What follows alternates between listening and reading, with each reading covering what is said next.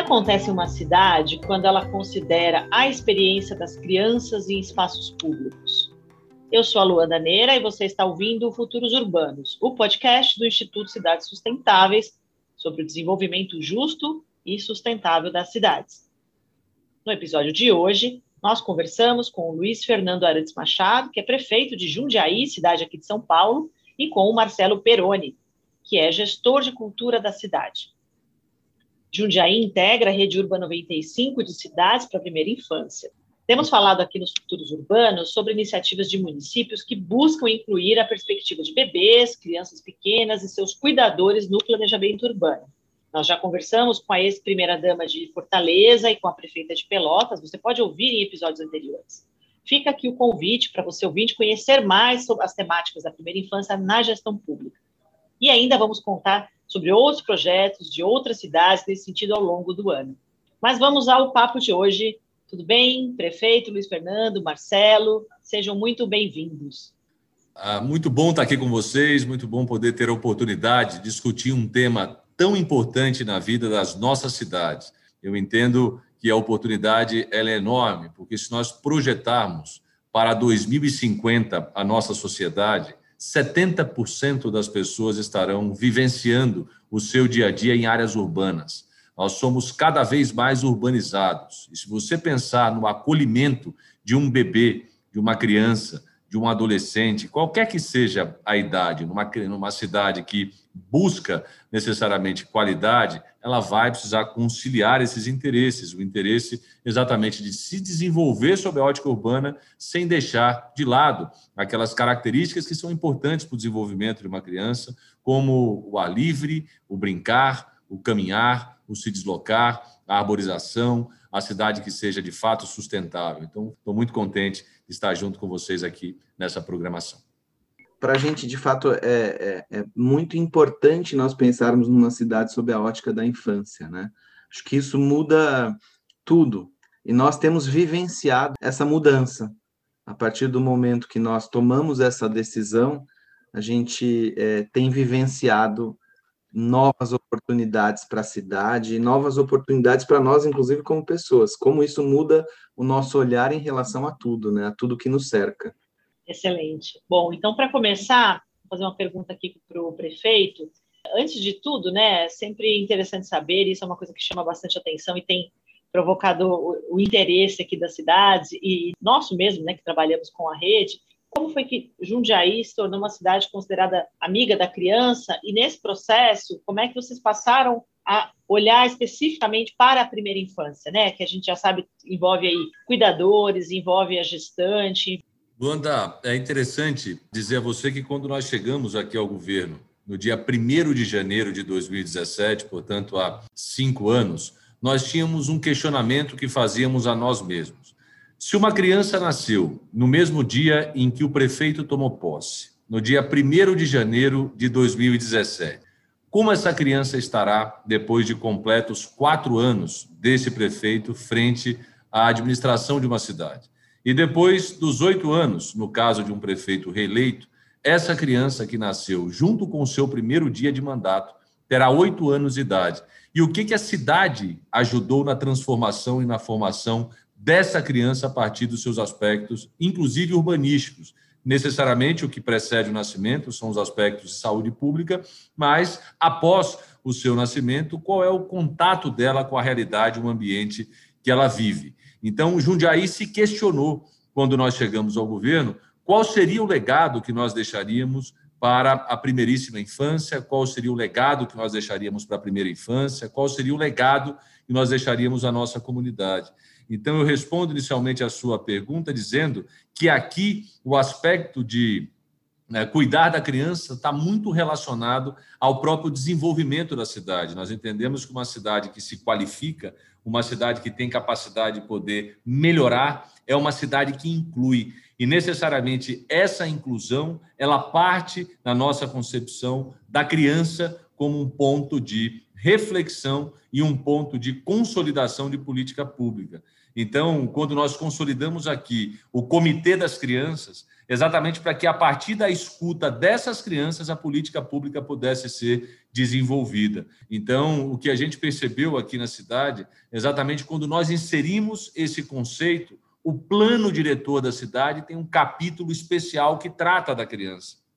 O plano plurianual, que é um ordenamento que faz com que os investimentos da cidade estejam dentro de um horizonte, elas têm um capítulo que trata da criança. Ou seja, nós olhamos para a criança na cidade com a necessidade não retórica. Nós olhamos para a criança com a necessidade do fazer, do investimento, que vai gerar bons frutos para a nossa comunidade. Eu falo com muita felicidade que hoje nós somos uma cidade onde a taxa de mortalidade infantil é uma das menores do Brasil. Isso significa claramente que a concepção do serviço, do cuidar desta gestante, da criança, a partir da sua concepção, ela tem um sentido muito forte. Então, eu sempre faço, nas minhas reflexões com os prefeitos que têm um relacionamento, esse questionamento. Depois de oito anos no seu mandato, essa criança que nasceu junto com o seu mandato, junto com a sua eleição, como ela está? Como o ambiente que ela nasceu foi transformado?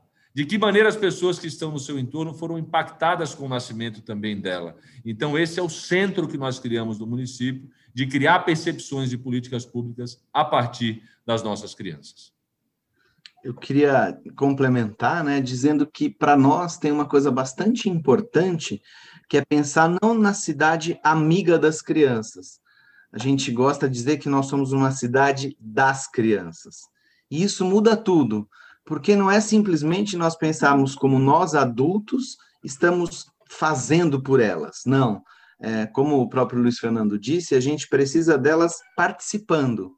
Então, quando a gente diz que a cidade é delas, é das crianças, isso faz uma diferença é, enorme, porque a gente está dizendo que elas de fato são ouvidas e elas participam ativamente dessa mudança de cidade.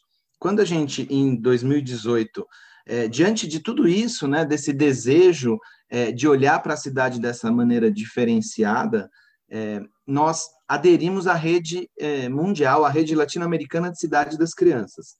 E foi muito importante, tem sido muito importante, o respaldo que nós recebemos, por exemplo, do Francesco Tonucci, que é um grande pensador sobre a infância, sobre os espaços para as crianças. Isso tudo foi agregando a esse desejo que nós tínhamos de sermos uma cidade diferenciada. E logo depois vem é, a Fundação Bernard Van Leer, através da, do Urban 95, o Instituto Cidades Sustentáveis e outros parceiros que vão entrando, quando eles percebem que, de fato, há um interesse em ouvir a criança, em fazer a criança é, ativamente modificar a cidade, nós começamos a contar com esses parceiros e essas parcerias têm sido fundamentais para que nossos técnicos, para que não só o primeiro escalão do governo, mas para que todo o governo, para que toda a cidade possa abrir esses horizontes, olhar de maneira diferenciada. Esse tem que ser um desejo do prefeito, de todos os seus secretários, de todos os seus diretores e de todo o funcionalismo público e de toda a cidade. Então, é, esse é o nosso grande desejo, que Jundiaí, de fato, é, se consolide como a cidade das crianças interessante. Eu quero aproveitar esse conceito, né, da cidade das crianças, até para comentar um pouco sobre uma, um processo que também Jundiaí tem se destacado, né, nesse movimento de, de conectar políticas macro com as micro, né, como vocês falaram, do plano diretor, do plano de bairro, dos planos municipais, mas também olhar para intervenções é, táteis, para processos em que as crianças de fato ocupem, né? Então, um deles desses projetos é ruas de brincar, né? Entre a casa e a escola. E eu, tô, eu imagino que seja nessa linha, né? De trazer as crianças para as ruas de fato, de forma concreta, né? Palpável, porque as crianças precisam desse tipo, não conseguem abstrair ao, ao ponto de participar das políticas públicas, mas talvez seja essa uma forma de concretizar de forma imediata e concreta para as crianças. Então, queria que vocês comentassem um pouquinho sobre esses projetos que, de fato, envolvem as crianças concretamente, na ativa, no dia a dia. Olha que interessante, Luana, a sua, a sua consideração e a forma como nós vamos exemplificar com dados. Nós fizemos uma pesquisa e identificamos que aqui na cidade, 70% das nossas crianças, elas se dirigem à escola a pé. Então, se uma cidade que tem 40 mil habitantes, 40 mil crianças, sob a nossa responsabilidade, só na rede municipal, 70% dessas crianças estão indo à escola a pé, como é que elas encontram um caminho para o seu deslocamento?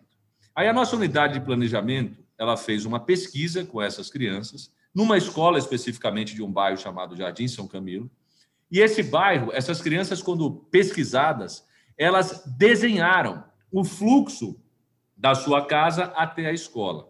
E o que, era muito interessante para nós perceber? Que essas crianças que faziam seus desenhos, elas identificavam pela calçada e por isso desenhavam o seu deslocamento para a rua, para depois voltar para a calçada, que carros ficavam estacionados na calçada. Que o horário que o caminhão do lixo passa é o horário posterior à ida dela para a escola. Portanto, o lixo fica acumulado na calçada até que o caminhão passe, mas ela está indo para a escola. Então, olha como é interessante você ouvir as crianças, porque elas nos proporcionaram nessa unidade educacional a transformação do relacionamento com a comunidade, dizendo assim: olha, se você deixa o seu carro parado na calçada, você faz com que aquela criança que é da sua comunidade corra o risco de ser atropelada. Então, não deixe o seu carro parado na calçada, porque a consequência pode ser o atropelamento dessa criança. Ou então ajustar com a própria unidade de serviços que coordena a busca do lixo através de uma empresa terceirizada na casa das pessoas, que faça no horário anterior à saída da escola. Ou então que o lixo seja colocado somente depois que essas crianças estiverem na escola. Então, quando você faz a escuta e a intervenção, ela é simples. Ela é exatamente o que você disse, Luanda, com relação ao macro e o micro. Não adianta você ficar projetando a política educacional se, quando a criança se dirige até a escola, o que ela encontra é um caminho cercado de lixo e cercado de carro parado na calçada. Eu te pergunto, quanto custa para que você faça uma intervenção como essa? O custo é mínimo. É da iniciativa de compreender a partir da criança como ela se desloca para sua casa, ou como ela se desloca da sua casa para a sua escola. Então, essas intervenções, é como Marcelo Peroni sempre diz: se você olha para o caminho e ele tem árvores, se você olha para esse caminho, ele tem bancos, se você olha para esse caminho, ele tem espaços de descanso, essa criança fará um deslocamento entre a casa e a escola de maneira muito mais com qualidade, com qualidade para que ela possa se deslocar e caminhar pela cidade. E quando você faz uma análise como essa, aprofunda e aplica o investimento para que o caminho seja melhor entre a casa e a escola, aí vem um outro conceito nosso, Luanda, que a cidade boa para a criança, ela é boa para todo mundo. Porque o idoso sofre com o mesmo problema quando a calçada está né, com algum objeto que impeça a, a circulação dele. Ou a pessoa com deficiência, aquele que usa a cadeira de roda, ele sofre com o mesmo problema que sofre a criança. Então você percebe quando você busca a cidade para que ela seja da criança e não uma cidade amiga da criança, é porque a cidade se é, de fato é, observa esse tipo de comportamento que envolve a criança.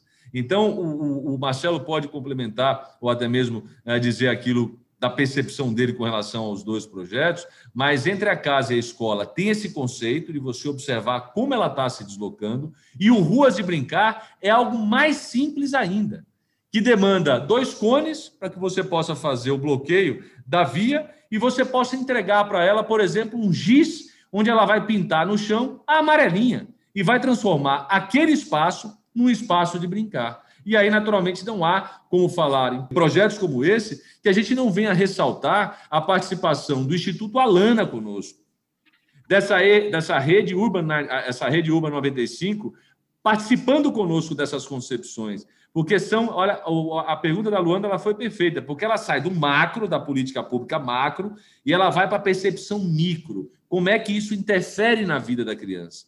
Será que uma criança que acorda domingo de manhã junto com a sua família e tem à frente da sua casa um espaço para brincar, ela não se sente melhor do que ficar emparedada dentro da sua própria casa? Então, essas percepções que são simples, de custo muito baixo, que envolvem a comunidade, é a exceção àqueles que não se convencem pelo pedido de uma criança. E por muitas vezes as pessoas romantizam essa discussão, que para nós não é nada romântica. Para nós ela é absolutamente pragmática e objetiva. A cidade melhora quando você faz os investimentos pensando a partir da criança. É porque nós entendemos que num curto espaço de tempo, o que se diferenciará para uma cidade não são os seus ativos somente de rodovia, de logística, será o ativo humano. As pessoas farão a diferença dentro de uma cidade. O ativo humano é o único ativo que você não vai conseguir superar com nenhum tipo de investimento que não seja a partir da primeira infância. Para a gente, a questão, a premissa é sempre ouvir as crianças e aquelas pessoas que estão é, envolvidas com aquela criança. Porque quando a gente pensa, como o Luiz falou, ah, então eu tenho o trajeto da escola até a minha casa num determinado bairro, eu tenho uma realidade que é diferente da do outro bairro.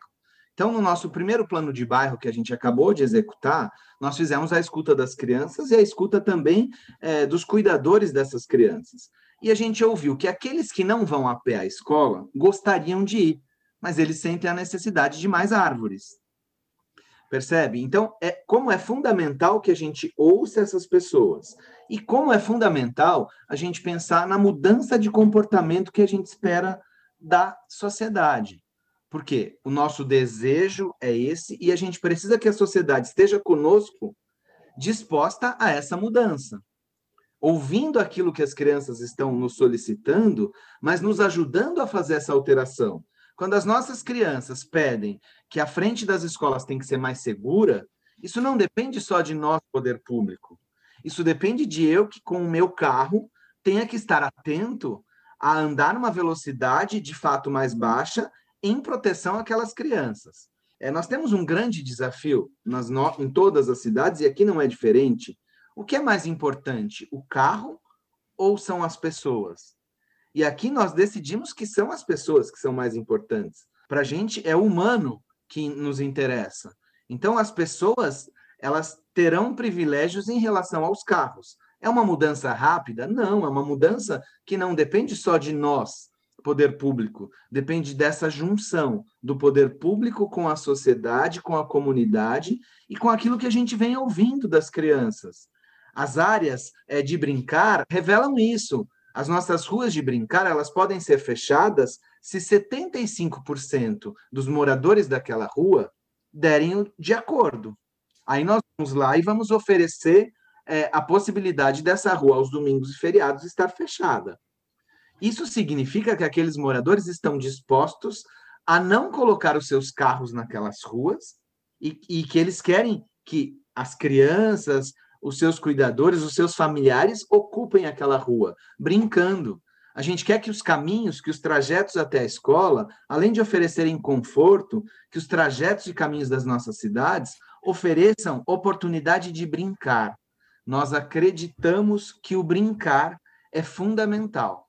Então esses caminhos, eles têm que ser lúdicos, eles têm que oferecer conforto e oportunidades da criança transformar esse trajeto numa grande brincadeira. Luanda, brincar é coisa séria. Brincar é coisa absolutamente séria quando envolve-se uma criança. Criança não é mini adulto. Criança é criança.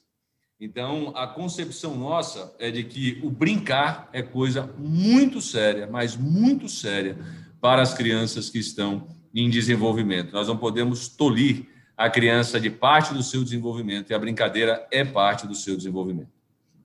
Acho que é, a partir de, dessa sua fala final, prefeito, acho que é interessante a gente olhar tudo isso, né, que vocês falaram sobre a questão do olhar e, e reforçar e dar oportunidade, ouvir as crianças, dar espaço para que elas participem, ela, isso passa muito por uma mudança de comportamento, né? E talvez aí seja a resposta no que eu ia perguntar agora, a questão, por fato do Jundiaí ter começado o olhar pela primeira infância por meio da Secretaria de Cultura, né? Quer dizer, é, é o ponto focal dessa articulação toda para a primeira infância.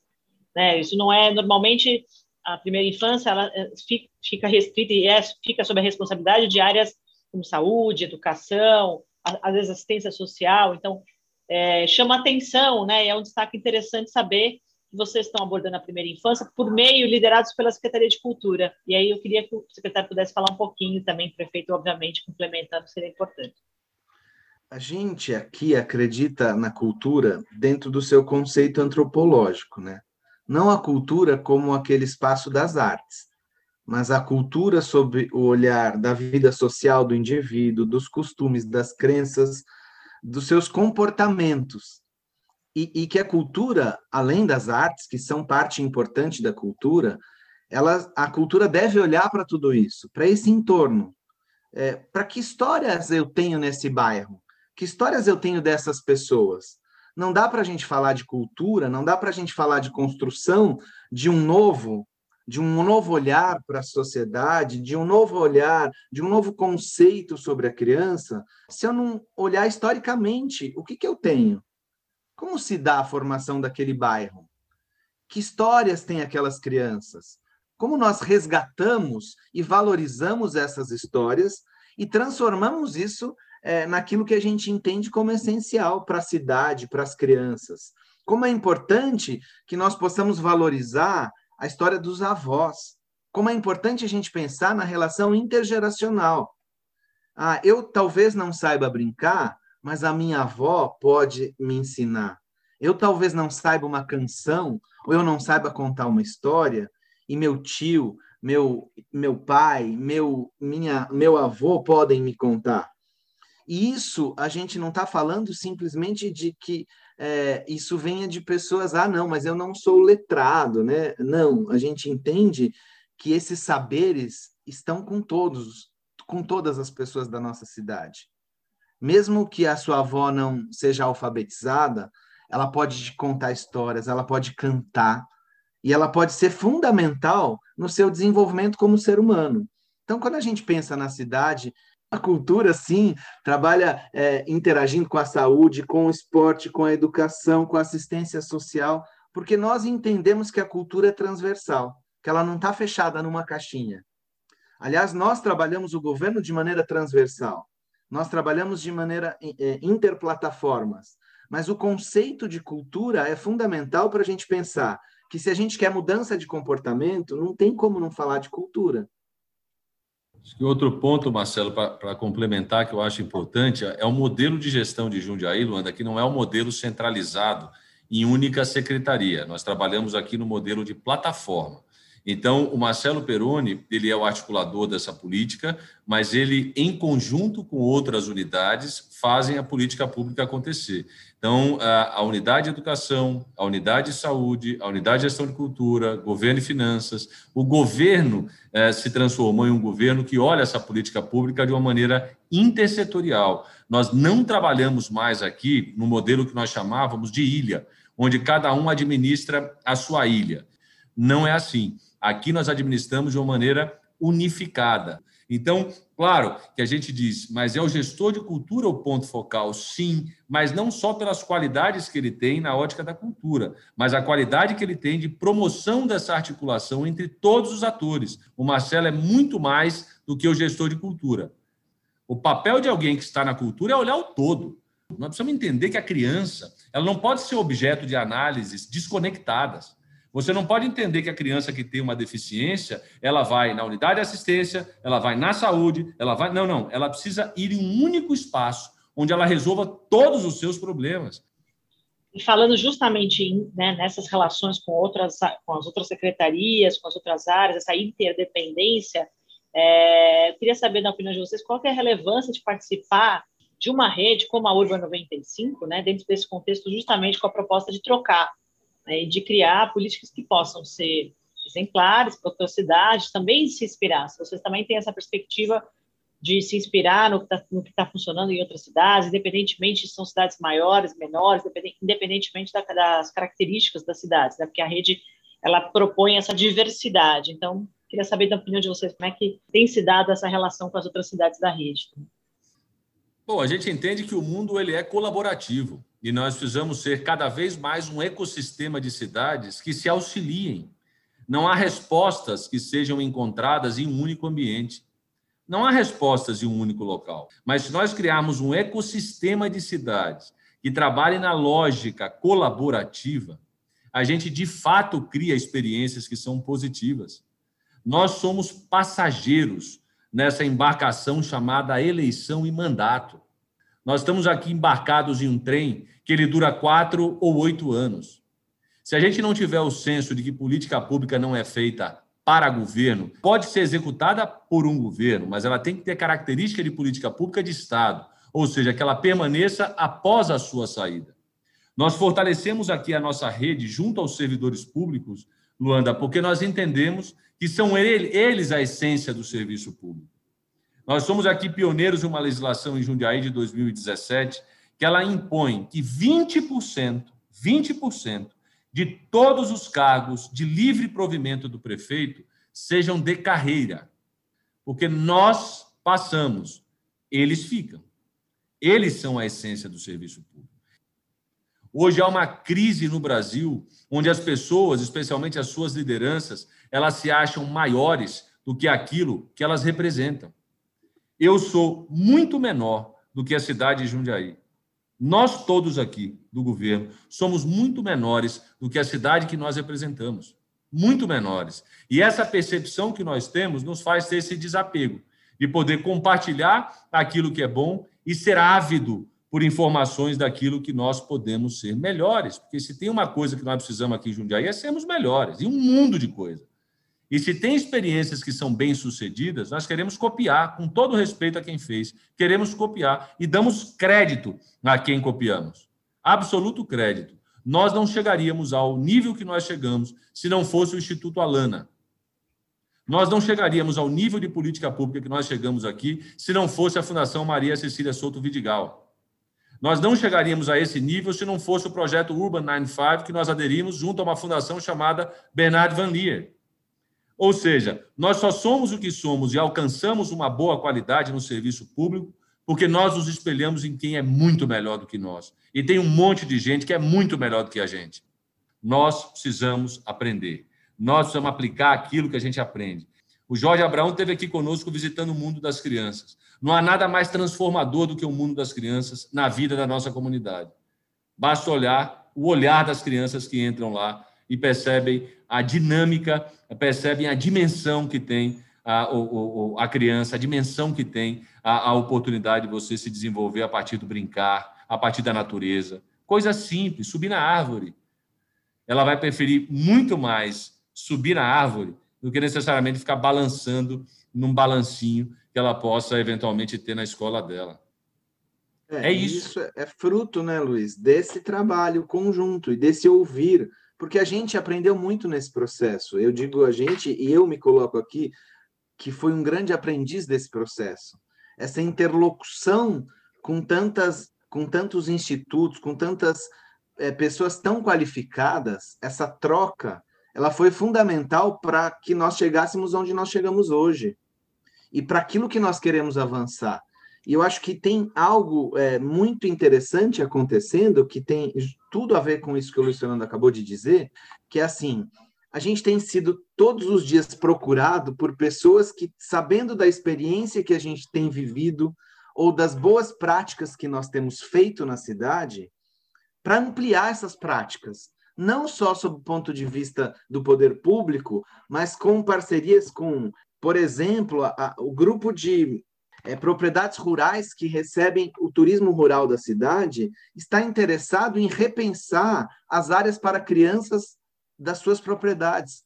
A partir desta ótica que nós estamos colocando como poder público, mas o como essa parceria e essa rede têm sido fundamentais é, e como ela vai se multiplicando exponencialmente, né? Eu acho que a grande, a grande questão de nós termos tido essa oportunidade de estar em rede com, com pessoas tão capacitadas, com equipes tão capacitadas, tem feito toda a diferença. E a forma como nós podemos também auxiliar outros né, no estágio que nós nos encontramos. Como isso é interessante, né? Ah, tá, a gente aderiu há três anos à rede internacional e hoje a gente é, negocia e a gente trabalha com a rede mundial, lá com o Francesco Tonucci, para que nós possamos compartilhar isso com outros municípios. Então, é, esse trabalho em rede ele vai se multiplicando e vai ganhando dimensões que a gente talvez nem sonhasse lá no começo, e como isso é importante, como esses parceiros são fundamentais para isso, né? Olha, Eu quero agradecer muitíssimo obrigada pela participação de vocês dois aqui no nosso podcast. Tem sido muito inspirador conhecer todos esses projetos que buscam proporcionar uma melhor experiência nas cidades para as crianças. É realmente uma perspectiva muito otimista, é um, é um alívio aqui dentro desse contexto tão triste que a gente está vivendo, poder olhar para o futuro e mais do que o futuro, né, como o prefeito falou, tratar melhor esse presente, né? A gente ter a realidade ali concreta na nossa porta, na porta das crianças. Muitíssimo obrigada. É, eu agradeço, acho que é sempre uma oportunidade. Eu acredito muito na potência da infância e acho que não é à toa que, que eu tenho hoje uma, dentro de tantas missões aqui dentro do governo, essa de poder olhar para a criança, de poder olhar para uma transformação que a gente quer. E eu fico muito feliz da gente poder partilhar isso com tantas pessoas obrigado. Que se a gente não cantar, contar histórias todos os dias, brincar com as nossas crianças, nós não vamos ver uma sociedade melhor daqui a pouco. Nós temos que pensar em tudo isso que a gente está discutindo aqui, no planejamento, no meio ambiente, tudo isso é fundamental. Mas é fundamental que cada um lá na sua casa é, cante, conte histórias e brinque com as suas crianças. Isso vai fazer toda a diferença. Obrigado. Bom, eu me, me despeço aqui de vocês, Luana, fazendo as reflexões consolidadas aqui em esse último instante. O futuro da nossa, da nossa humanidade depende das nossas cidades. 70% da população viverá em áreas urbanas até 2050. E, ao mesmo tempo, 80% do PIB global está nas cidades como nós faremos esse ambiente ser o melhor ambiente para as nossas crianças. Fiquem com Deus, muito obrigado pela oportunidade de vocês aqui para Jundiaí. Muito obrigado, Luana. Muito obrigada. Conheça mais sobre a rede Urba 95 no site urba95.org.br e no Instagram, arroba urba95br. E a gente sempre deixa o convite. Se você quer saber mais sobre os, os impactos da gestão municipal nas cidades brasileiras, conhecer boas práticas locais no Brasil e do mundo, ter acesso ao que há de mais inovador nos assuntos ligados ao desenvolvimento sustentável e ao combate à desigualdade, fique com a gente.